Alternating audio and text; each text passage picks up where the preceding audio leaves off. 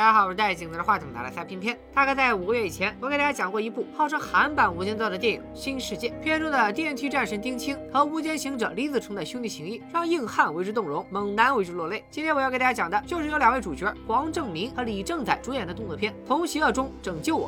在这部电影中，他们不再是生死兄弟，而是势不两立的仇敌。一个是疲惫的杀手，另一个是癫狂的屠夫。两头野兽殊死搏杀，会迎来怎样的结局？话不多说，让我们直奔主题。故事开始于人杰地灵，三天两头就被怪兽入侵的东京。眼前这位喘着粗气的大哥，是关东组织的东京支部长花贝。货真价实的黑道大佬，别看他一身纹身，凶神恶煞，平日里最大的爱好却是对弱女子重拳出击。死在他手里的女人，两只手都数不过来，确实是东亚劲夫，日本男拳第一人。而在今天，他罪恶的一生即将迎来终点。屋里屋外，小弟们横七竖八躺了一地。借个尿号的功夫，花呗已经是屋里唯二的活口，仗着自己有枪傍身，花呗和空气激情对射，却还是被人从身后勒住脖子，慢慢停止了呼吸。这位隐藏在暗处的杀手，就是我们的主角。看他黑衣黑发黑眼睛，我们就叫他小白吧。完成暗杀任务的小白，没有急着离开犯罪现场，而是望向窗外。陷入了沉思。每个成功的男人背后都有一段不为人知的往事，小白也不例外。八年前，他还是一名韩国国家情报局的秘密特工，专门为国家做一些见不得光的脏活累活，和鸟进弓藏，兔死狗烹。随着组织暴露在媒体的聚光灯下，政府为了毁灭证据，不光就地解散了小白所属的组织，还要抹除小白他们这些工具人。好在小白技高一筹，不光反杀了前来处决他的杀手，还从老上司手里得到了流亡海外、苟且偷生的机会。可惜时间紧迫，追兵迫在眉睫，就连和女友匆匆告别，都被前来灭口的杀手打扰。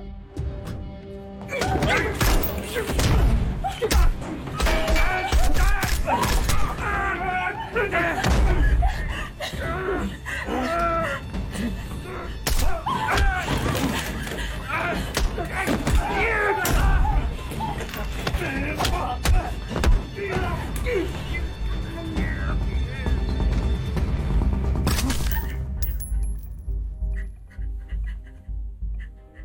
就这样，小白孤身一人流落日本，却突然发现自己除了杀人在行，其他一无所长，只好在日本干起了老本行，沦为一名雇佣杀手。他和其他杀手只有两点不同：一是他活好不粘人；二是死在他手里的大多是花呗这种作奸犯科的带恶人。但多年的杀手生活还是让小白身心俱疲，他厌倦了打打杀杀的日子，动起了退隐江湖的心思。小白和杀手中间约好，刺杀花呗就是他杀手生涯的最后一单。至于未来的路在何方，小白心里也没个准儿。直到他偶然在居酒屋的墙上看到了一张巴拿马的海滩照片，阳光沙滩的南美妞，透过酒气，小白似乎都闻到海风带来的咸腥。和他现在的腐朽生活相比，巴拿马的海滩简直就是天堂。小白便将巴拿马定为自己了却残生的地方，却忘了像他这样杀人如麻的人注定与天堂无缘。但凡立下金盆洗手 flag 的人，也全都不得善终。没过几天，flag 果然应验，老上司。打了电话，彻底打乱了小白的退休计划。他的女友英珠死了。匆忙赶回韩国人生的小白，这才从老上司。口中得知，八年前小白逃往日本后，英珠找到了小白的老上司。原来他已经怀上了小白的孩子，摆在他面前的有两条路：要么堕胎和小白亡命天涯，要么把孩子生下来，从此过上平淡的生活。在爱情和母性之间，终究还是后者占了上风。如今英珠带着韭菜的女儿小花定居泰国曼谷，母女二人生活殷实富足。英珠甚至还有闲钱，搞搞房地产投资，殊不知自己已经掉进了可怕的圈套。某天，女儿小花被家里的女佣拐跑，无助的单亲妈妈只好求助于曼谷警方，但她得到的只有更深的绝望。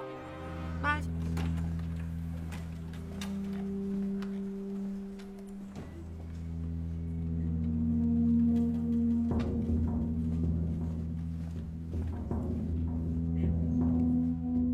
满墙的寻人启事，无声诉说着无数支离破碎的家庭。正当英珠走投无路之时，突然接到了房地产中介的电话，对方称自己找到了门路，让英珠带着钱来赎回孩子。没想到英珠一去不回，再次出现已经是一具冰冷的尸体。看到女友支离破碎的尸体，小白被内疚与自责包裹，得知自己还有个女儿尚在人世，作为父亲的责任感拷打着他的良心。为了查明真相，找回女儿，小白在老上司的帮助下，独自前往曼谷。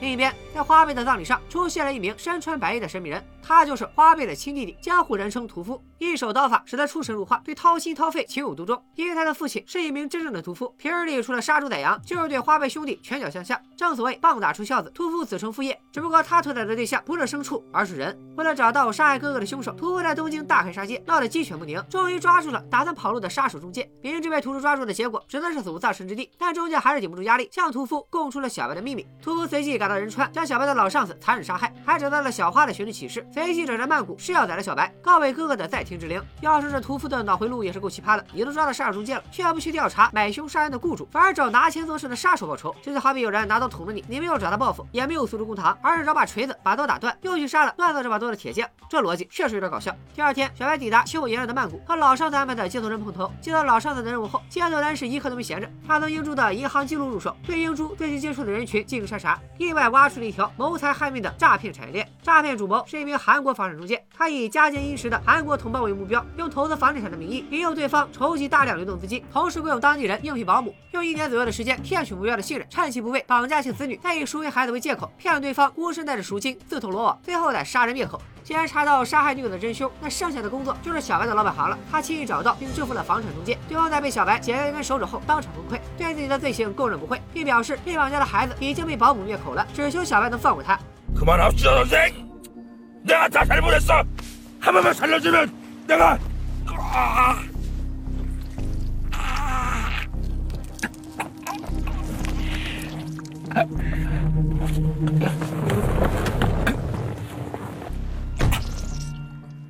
小白这次来曼谷，早就做好了心理准备。无论女儿是死是活，保姆注定难逃一死。小白顺藤摸瓜，轻易找到了保姆夫妇，正要严刑拷打，没想到从保姆口中得知，女儿小花竟然没死。原来保姆贪图钱财，并没有按约定灭口，而是将小花卖给了器官贩子朝标党。小白心里是又惊又怒，赶紧找到接头人。接头人一听到朝标党的名字，惊出一身冷汗。原来这个朝标党是曼谷本地最大帮派之一，他们几乎垄断了当地的毒品生意，就连曼谷警方都被进行腐蚀，对他们睁一只眼闭一只眼。器官买卖和贩卖人口只是他们的副业。讽刺的是，来购买器官的居然大多都是日本人和韩国人，他们自己的孩子需要器官移植，但日韩官方渠道供不应求，又明令禁止器官买卖。治安一团乱的泰国曼谷摇身一变成了买卖器官的热土。更加讽刺的是，那些日韩买家不要东南亚的孩子，专挑自己同胞的孩子下手，所以日韩儿童的货源非常抢手，多一秒拖延就多一分风险。于是接头人立刻带着小白去欣赏泰国特产人妖表演。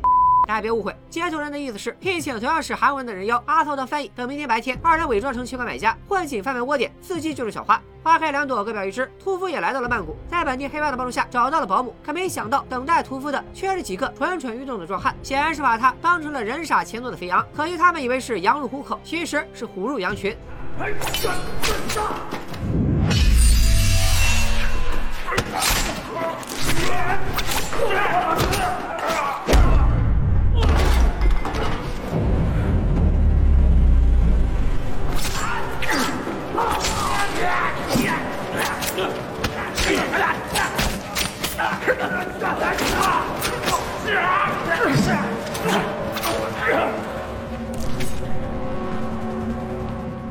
屠夫这波以一敌多，还全身而退，门口望风的混混都看傻了，当场答应全力搜寻保姆的踪迹。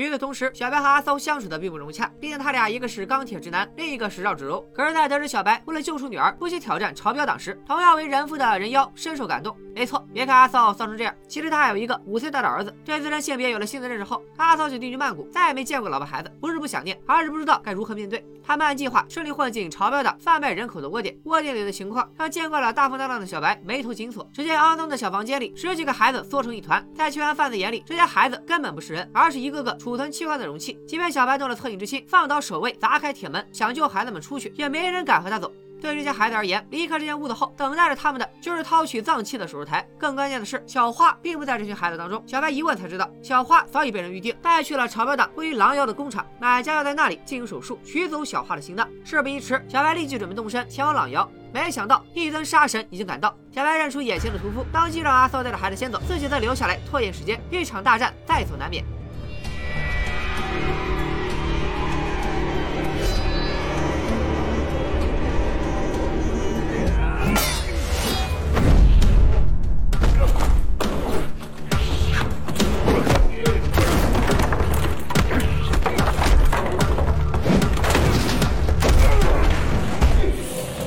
深知拖得越久，小花生完的希望就越渺茫。现在不是解决私人院的时候，便设法甩脱了屠夫，逃离现场。而好不容易逃出生天的阿骚，却被警察当成了器官贩卖组织成员逮捕。原来警察接到报警，称有人持刀伤人，亲属蜂拥进犯的现场。看到满屋子的孩子，顿时人都傻了，顺手将窝点捣毁，把孩子们救了出来。朝班长啥时候吃过这种亏？老大立刻命令手下除掉这几个敢在太岁头上动土的韩国人。阿骚则是人妖蹲大牢，有苦说不出。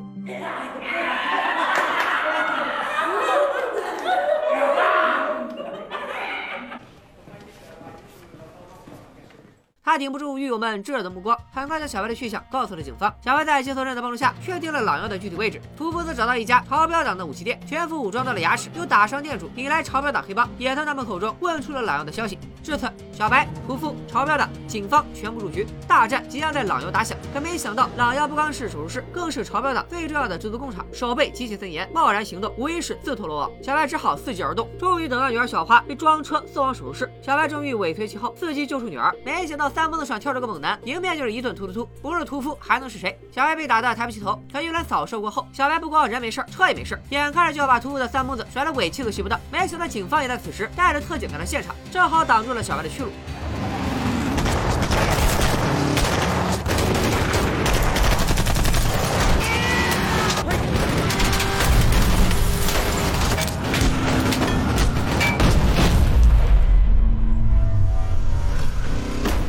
林弹雨里走了几个来回，小白居然毫发无损，反倒是屠夫的一身装备引起了警方的注意，顿时形势逆转，屠夫被特警打得抬不起头，反倒为小白争取了宝贵的时间。激烈的交火声惊动了手术室里的朝标党，可他们非但没有撤离，还催促医生加快进度。毕竟小女孩胸膛里跳动的心脏价值连城，万幸在手术室开始前的最后一刻，小白及时赶到，将朝标党尽数击毙，救出女儿后，下一步就该设法带女儿离开泰国。老上子介绍的接头人办事效率不是一般的高，很快就安排了酒店和突突路线。另一边，好不容易逃出生天的屠夫，孤身一人捏着手雷闯进朝标党总部，希望借助朝标党的力量干掉小白。而朝标党老大也正在气头上，小白这几天误打误撞，带着警察竟然捣毁了他贩卖人口和制毒的窝点，俨然成了他的眼中钉。双方一拍即合，达成合作，朝标党干掉小白，让屠夫带走小白的尸体。此时的小白还不知道自己踏进了鬼门关。入住酒店后，他联系阿骚，需要他能来一趟酒店，然后将小花留在房间里，由前台找来的儿童医生代为照顾，自己则孤身赴约，和偷偷的舌头对接。 무슨 일이 있어도 반드시 돌아올게.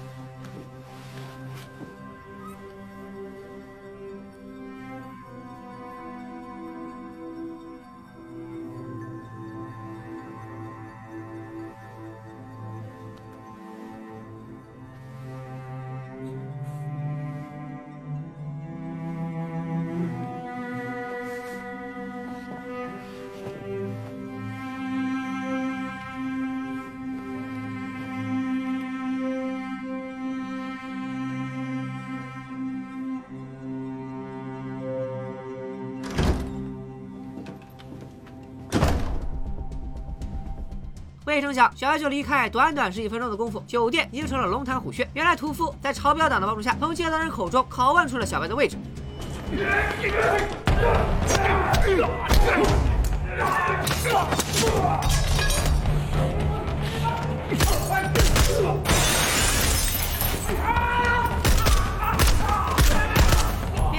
小白一路杀回房间，可等待着他的是悠哉抽着烟的屠夫和满屋子的打手。小白哪里是他们的对手，被轻易制服。仇人近在眼前，屠夫的仪式感突然爆棚，将在场的朝标党全部射杀。他用双倍的价格收买搬运工带走小白，他要沐浴更衣，亲自手刃这个仇人。除此之外，他还将小花也打包带走，不知道葫芦里卖的什么药。眼看着小白被装车带走，关键时刻阿骚及时赶到，一脚油门踩到底，从侧面撞上了运送小白的车，并顺利救出了小白。小白顾不上一身伤，居然徒步追赶屠夫的车，没想到还真给他追上了。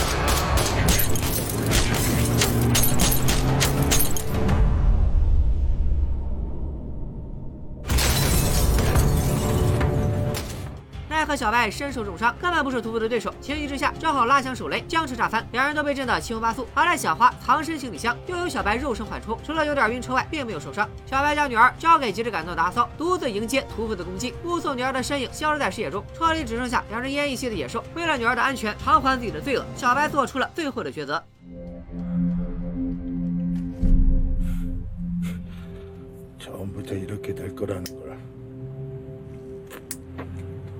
알고 있었잖아.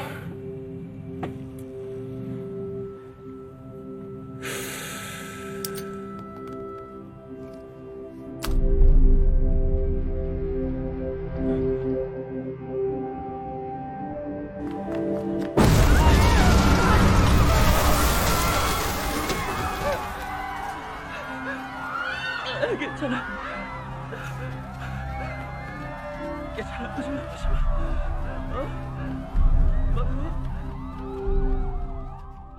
阿骚按照小白的约定，带着小花来到汽车站储物柜前，柜子里是一大袋美金、小白的护照以及去往巴拿马的相关资料。小白早就知道此行凶险，做了两手准备。他希望阿骚带着小花离开曼谷，去往巴拿马，开始新的生活。深陷邪恶泥潭中的小白，他的灵魂终于被女儿拯救了。